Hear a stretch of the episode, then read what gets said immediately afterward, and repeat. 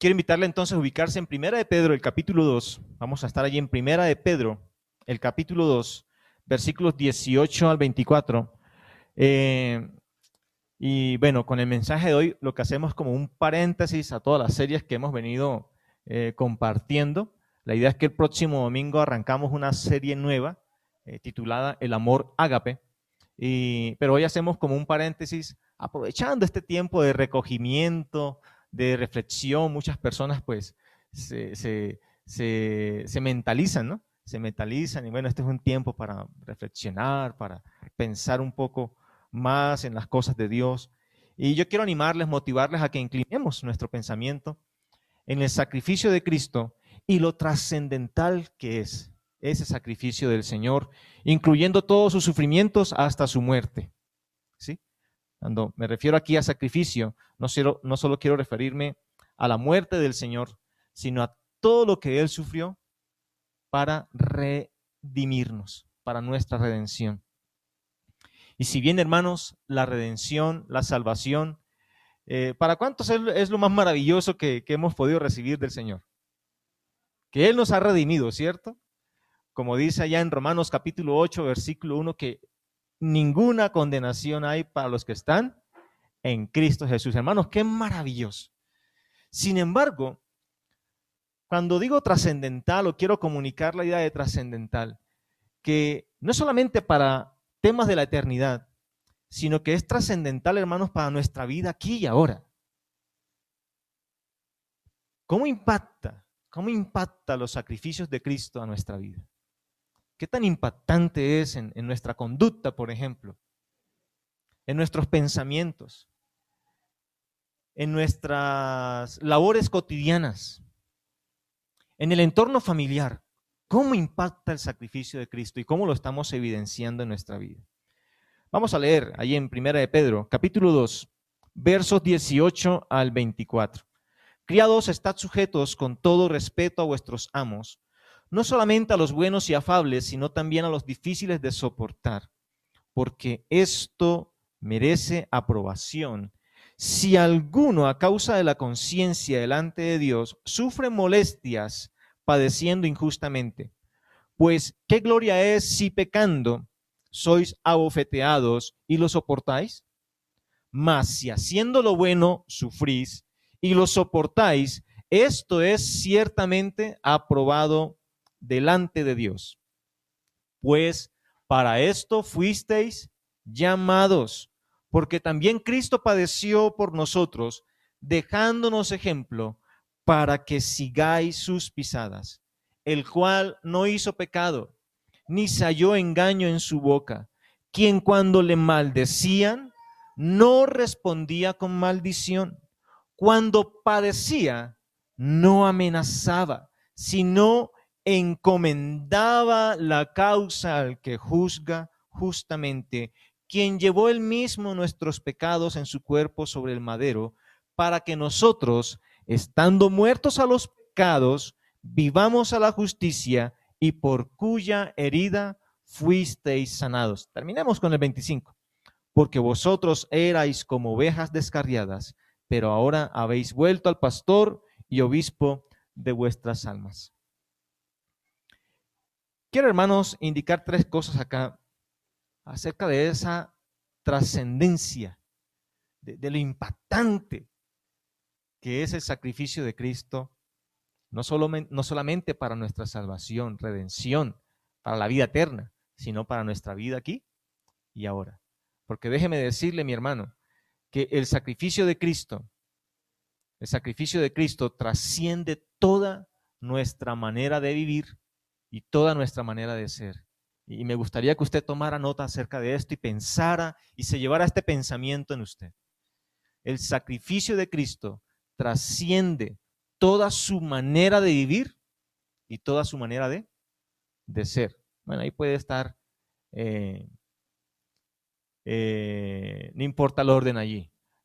Lo importante es que es impactante, hermanos, lo que Cristo ha hecho por nosotros al sufrir, al morir, como para que nosotros no le demos el valor, no le demos esa trascendencia, esa importancia. Entonces, la primera cosa, hermanos, que quiero compartir acá están los versículos 18 al 21.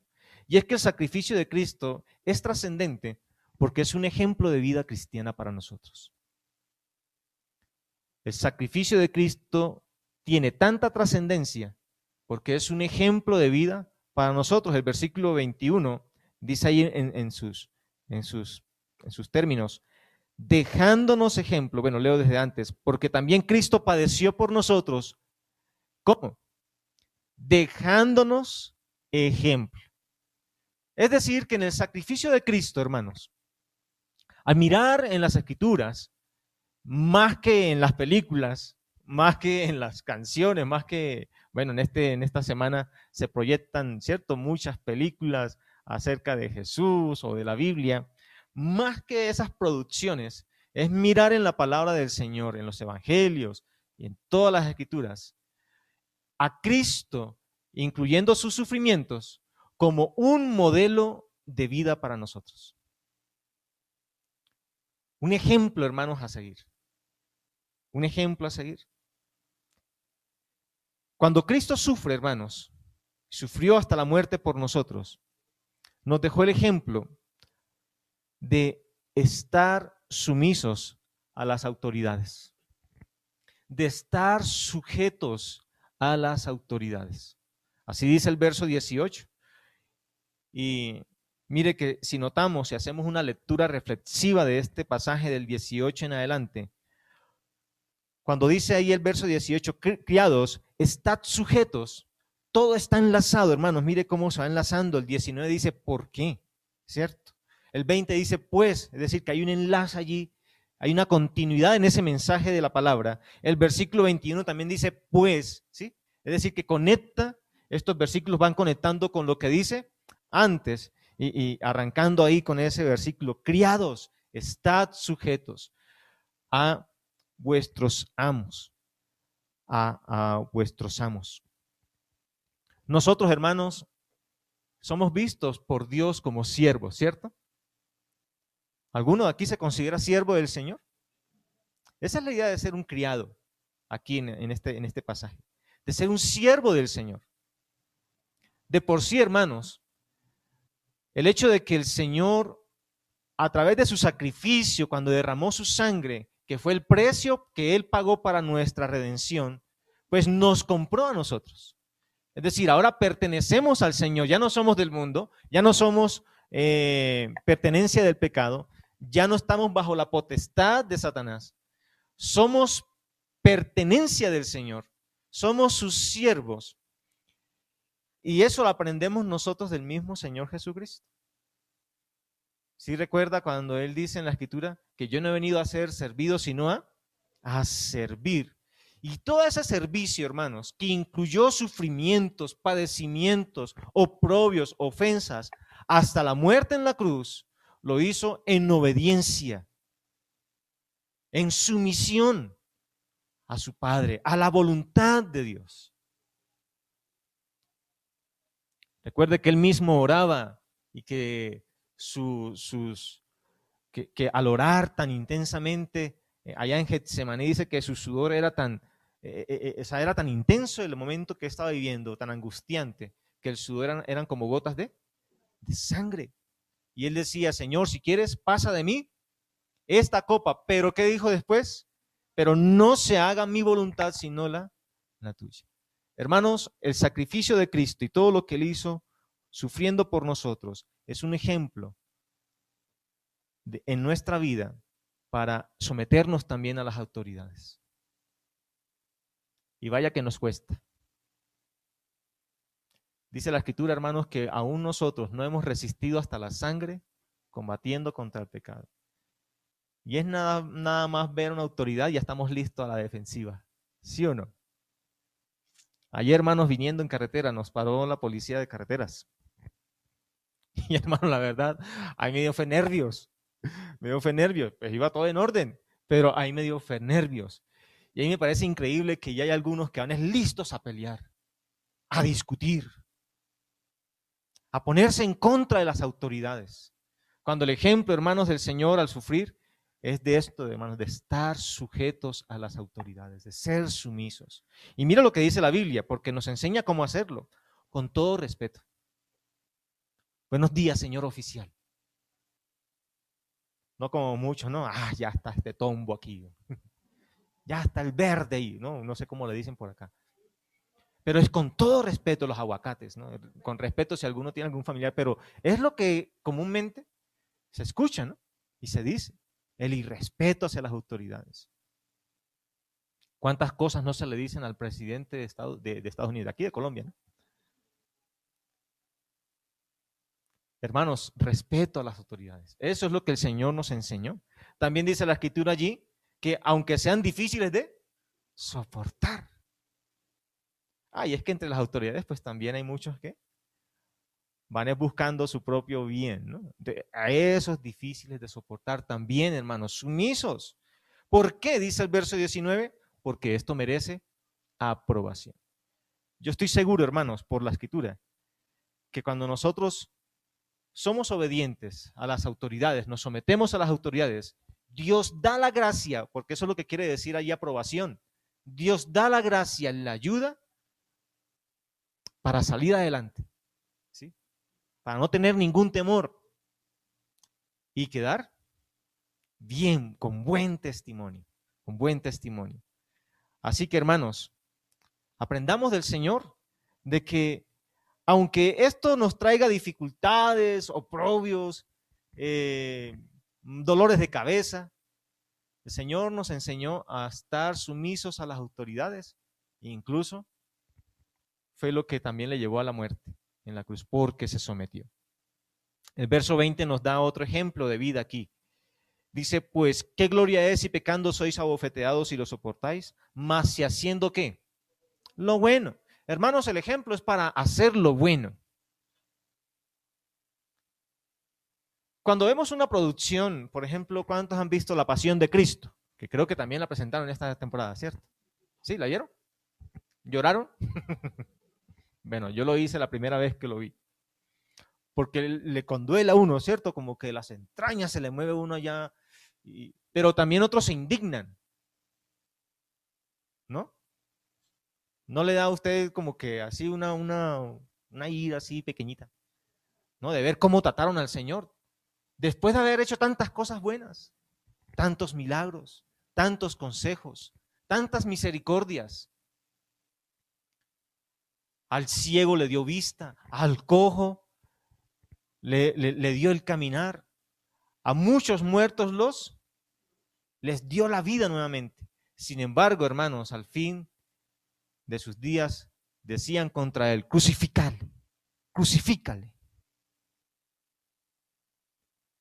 Pero es, hermanos, lo que el Señor nos enseña a nosotros también.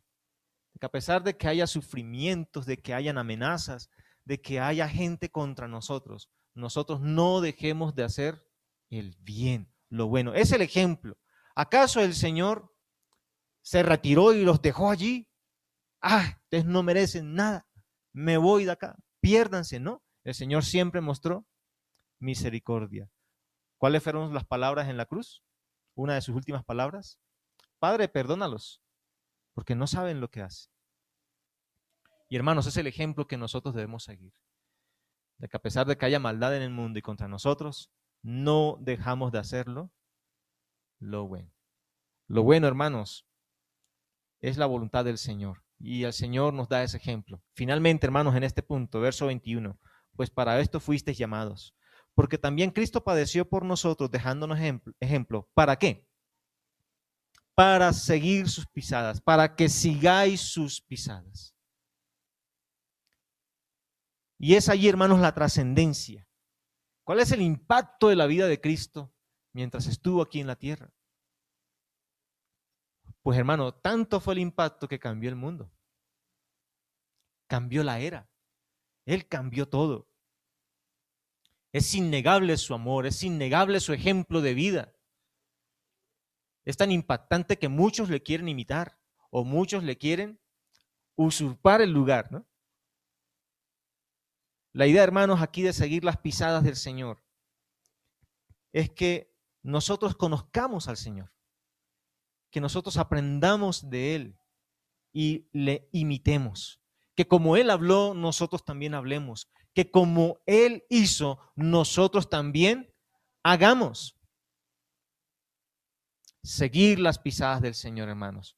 Así que el sacrificio de Cristo es trascendente porque es un ejemplo de vida cristiana para nosotros, para ser sumisos a las autoridades, para hacer lo bueno y seguir sus pisadas. De modo, hermanos, que toda nuestra manera de andar es impactada para bien por el sacrificio de Cristo. Que no olvidemos que ese sacrificio fue para nuestra salvación, nuestra redención, pero que también debe ser, hermanos, un modelo de vida para nosotros seguir aquí y ahora. Lo segundo, hermanos, es que ese sacrificio de Cristo es trascendente porque conduce a la dependencia de Dios. Conduce a la dependencia de Dios. Verso 22 dice, el cual no hizo pecado, ni halló engaño en su boca. 23, quien cuando le maldecían, no respondía con maldición. Cuando padecía, no amenazaba, sino encomendaba la causa que juzga justamente. ¿Para qué la dependencia del Señor? ¿Cristo dependió de Dios? Estando aquí en la tierra, hermanos, nos demostró, nos mostró que Él dependió para todas las cosas de Dios Padre.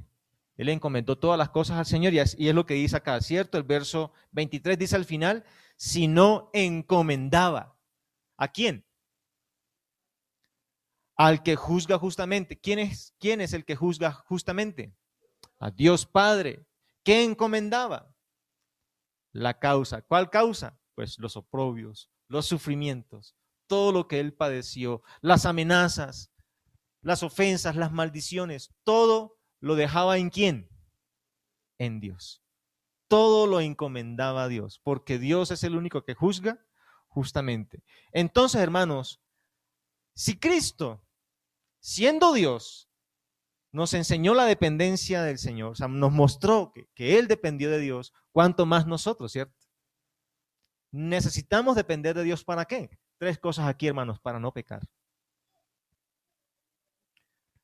¿A qué acudió el Señor Jesucristo cuando fue tentado? A la palabra de Dios.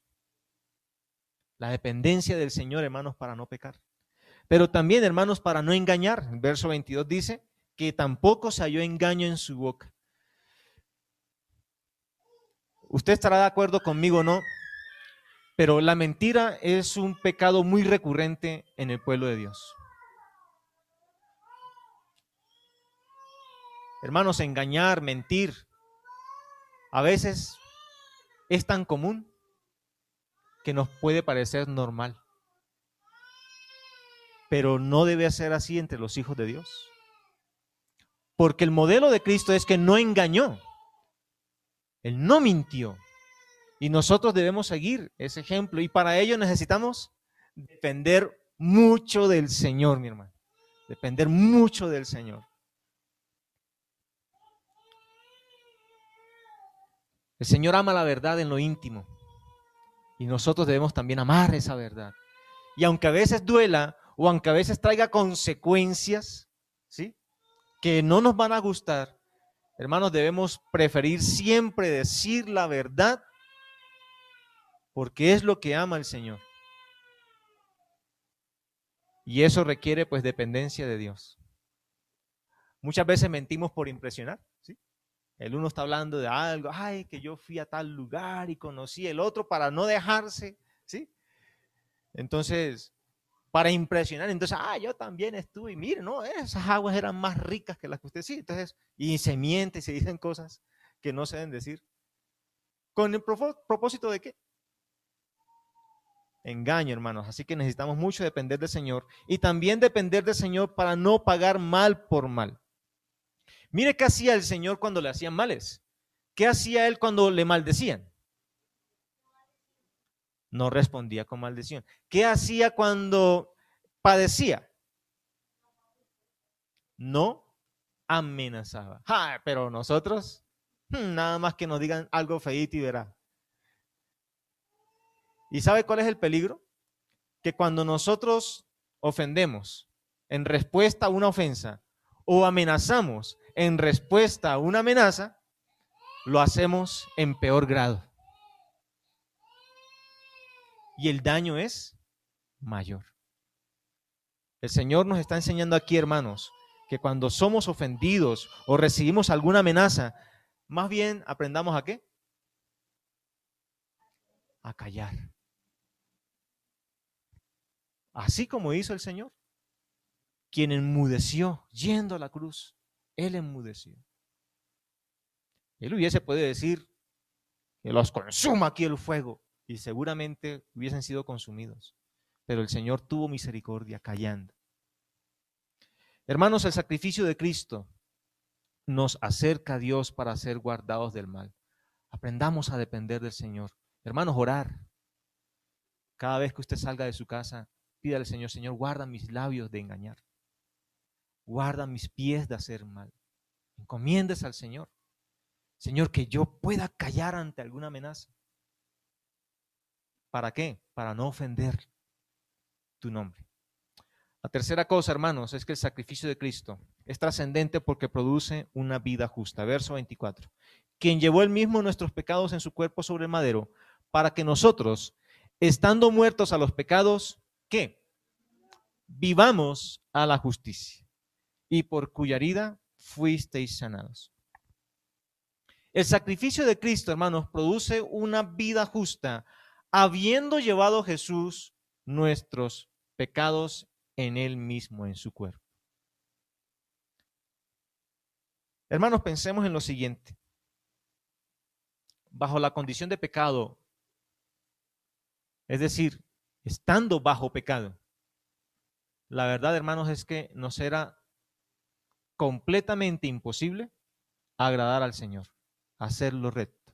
E incluso la Biblia dice por allá en el Antiguo Testamento que las obras de justicia de los hombres son inmundas delante del Señor si aún esa persona no ha creído en Jesús como su único y suficiente Salvador. Es decir, las obras buenas de los hombres, aparte del Señor, son suciedad. ¿Por qué?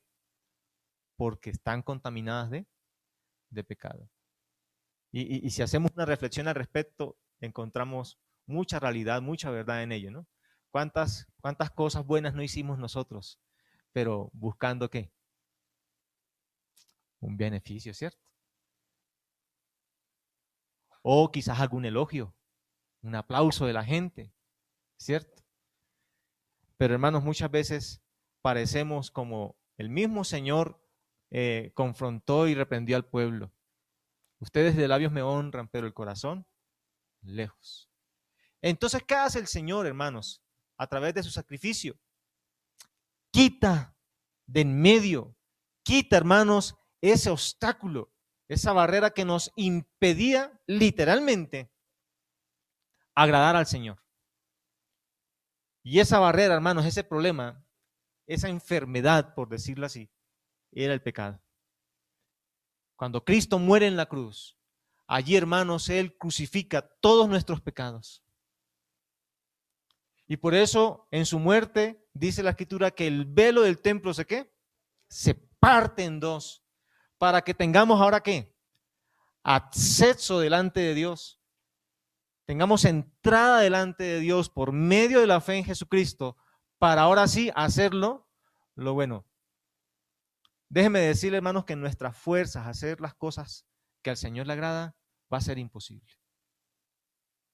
Cada vez que nosotros intentamos o intentemos hacer la voluntad del Señor por nuestra propia capacidad, ego u orgullo, pues hermano, ya ese es un problema porque estamos buscando nuestra propia gloria.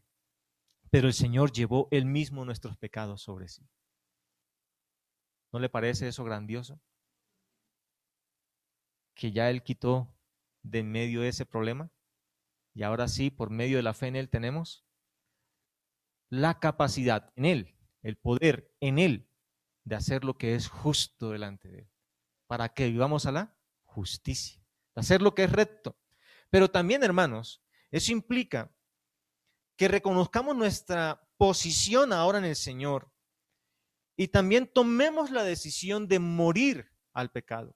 Dice la escritura allí que Él llevó el mismo nuestros pecados en su cuerpo sobre el madero para que nosotros, estando muertos a los pecados, usted y yo debemos reconocer con gratitud nuestra posición nueva en el Señor, que ya no estamos en el pecado. Ya hemos muerto al pecado. ¿Y qué quiere decir eso? ¿Qué puede hacer un muerto?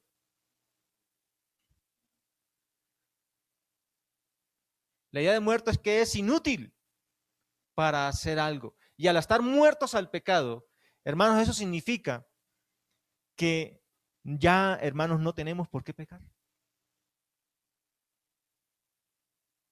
Que ya, hermanos, nuestra vida en el Señor, esa posición que tenemos en el Señor, nos capacita para hacer lo que es bueno, lo que es recto, lo que es justo delante de Él. Entonces lo impactante del sacrificio del Señor, que no solamente para redención, sino para nuestra vida aquí, de modo que nos capacita para no pecar.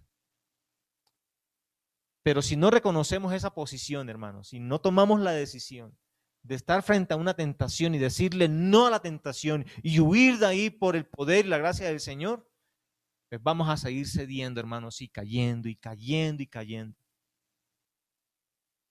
cuando ya el Señor nos rescató de esa vana manera de vivir. Y una cosa más, una cosa más aquí, hermanos.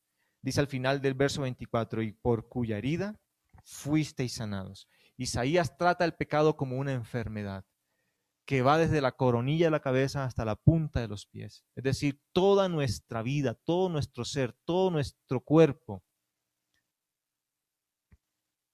está corrompido por el pecado o estuvo corrompido por el pecado porque ya somos sanos. Hermanos, espiritualmente estamos sanos. No, no que no pequemos, hermanos. Porque la verdad debemos reconocer también que, somos débiles. Pero el Señor, hermanos, ya nos limpió. Ya nos curó. Ya nos sanó. De modo, hermanos, que ya no tenemos que vivir en el pecado. Hermanos, si una persona fue sana de una enfermedad, pongamos una, una enfermedad terrible. Ayer aprovechamos para visitar una tía en Bucaramanga, está bastante enfermita, tiene un cáncer muy agresivo. Y ya está, parece en sus últimos días, parece. La palabra, el control siempre lo tiene el Señor. Em, pero imaginemos que mi tía recibe sanidad completa de su enfermedad. ¿Será necesario entonces seguirle aplicando medicamentos? ¿Hacerle más quimioterapias? ¿Hacerle alguna? No, si ya quedó sana, quedó sana. Así, hermanos, debemos ver el efecto del sacrificio de Cristo a favor de nosotros, trayendo sanidad. Ya, hermanos, no necesitamos de pecar. Ya no necesitamos ir allá y hacer lo malo y decir las cosas que no debemos decir, que no convienen como hijos de Dios, sino que ya, hermanos, somos capacitados. Hemos sido sanados para hacer la voluntad del Señor. Termino diciendo en este punto que Cristo se sacrificó para que vivamos en rectitud. Hermanos, yo hoy eh, los, los amonesto y también a mí mismo, de que consideremos el sacrificio de Cristo como la obra que nos trajo gran bendición. Nos trajo la redención de nuestra alma, pero también, hermanos, un impacto trascendente en nuestra vida aquí, de ser distintos al mundo, de ser como Él también fue un ejemplo de ser también nosotros un modelo de vida cristiana. De ser creyentes que todo el tiempo están dependiendo de, de Dios para hacer las cosas, para decir las cosas, para orar. Y de vivir una vida recta delante del Señor. Que esta semana que muchos llaman reflexiva y que ya va a terminar, para algunos comienza otra época mañana, ¿no? Aunque algunos en vez de Semana Santa era parranda, no, no santa, ¿no? Porque las parrandas no son santas. Pero, hermanos, para nosotros, no solamente la semana, sino la vida de Cristo, sus sufrimientos, nosotros los reconozcamos como, como valiosos y necesarios para que nosotros vivamos de una manera que el Señor apruebe, aprobados por el Señor. Concluyo diciendo, hermanos, que el sacrificio de Cristo trasciende toda nuestra manera de vivir, toda nuestra manera de ser, toda nuestra manera de vivir. No debemos conformarnos solamente viendo películas, ¿sí? Muestren ese sacrificio de Cristo a su, muerte, no solamente condolernos, ay, pobrecito, porque algunos dicen, ay, pobrecito el Señor, ay, qué pecadito con él. Hermanos, si no hubiera ese hecho, estaríamos perdidos todos. Fue algo maravilloso. Sino considerar tal sacrificio, hermanos, como un hecho que no solamente fue para nuestra salvación, sino también para que nosotros vivamos una vida agradable delante de Dios. Le animo, hermano, que usted cada día pruebe con su vida que el sacrificio de Cristo es trascendente en, en usted, siendo un ejemplo de vida, dependiendo del Señor y viviendo una vida recta.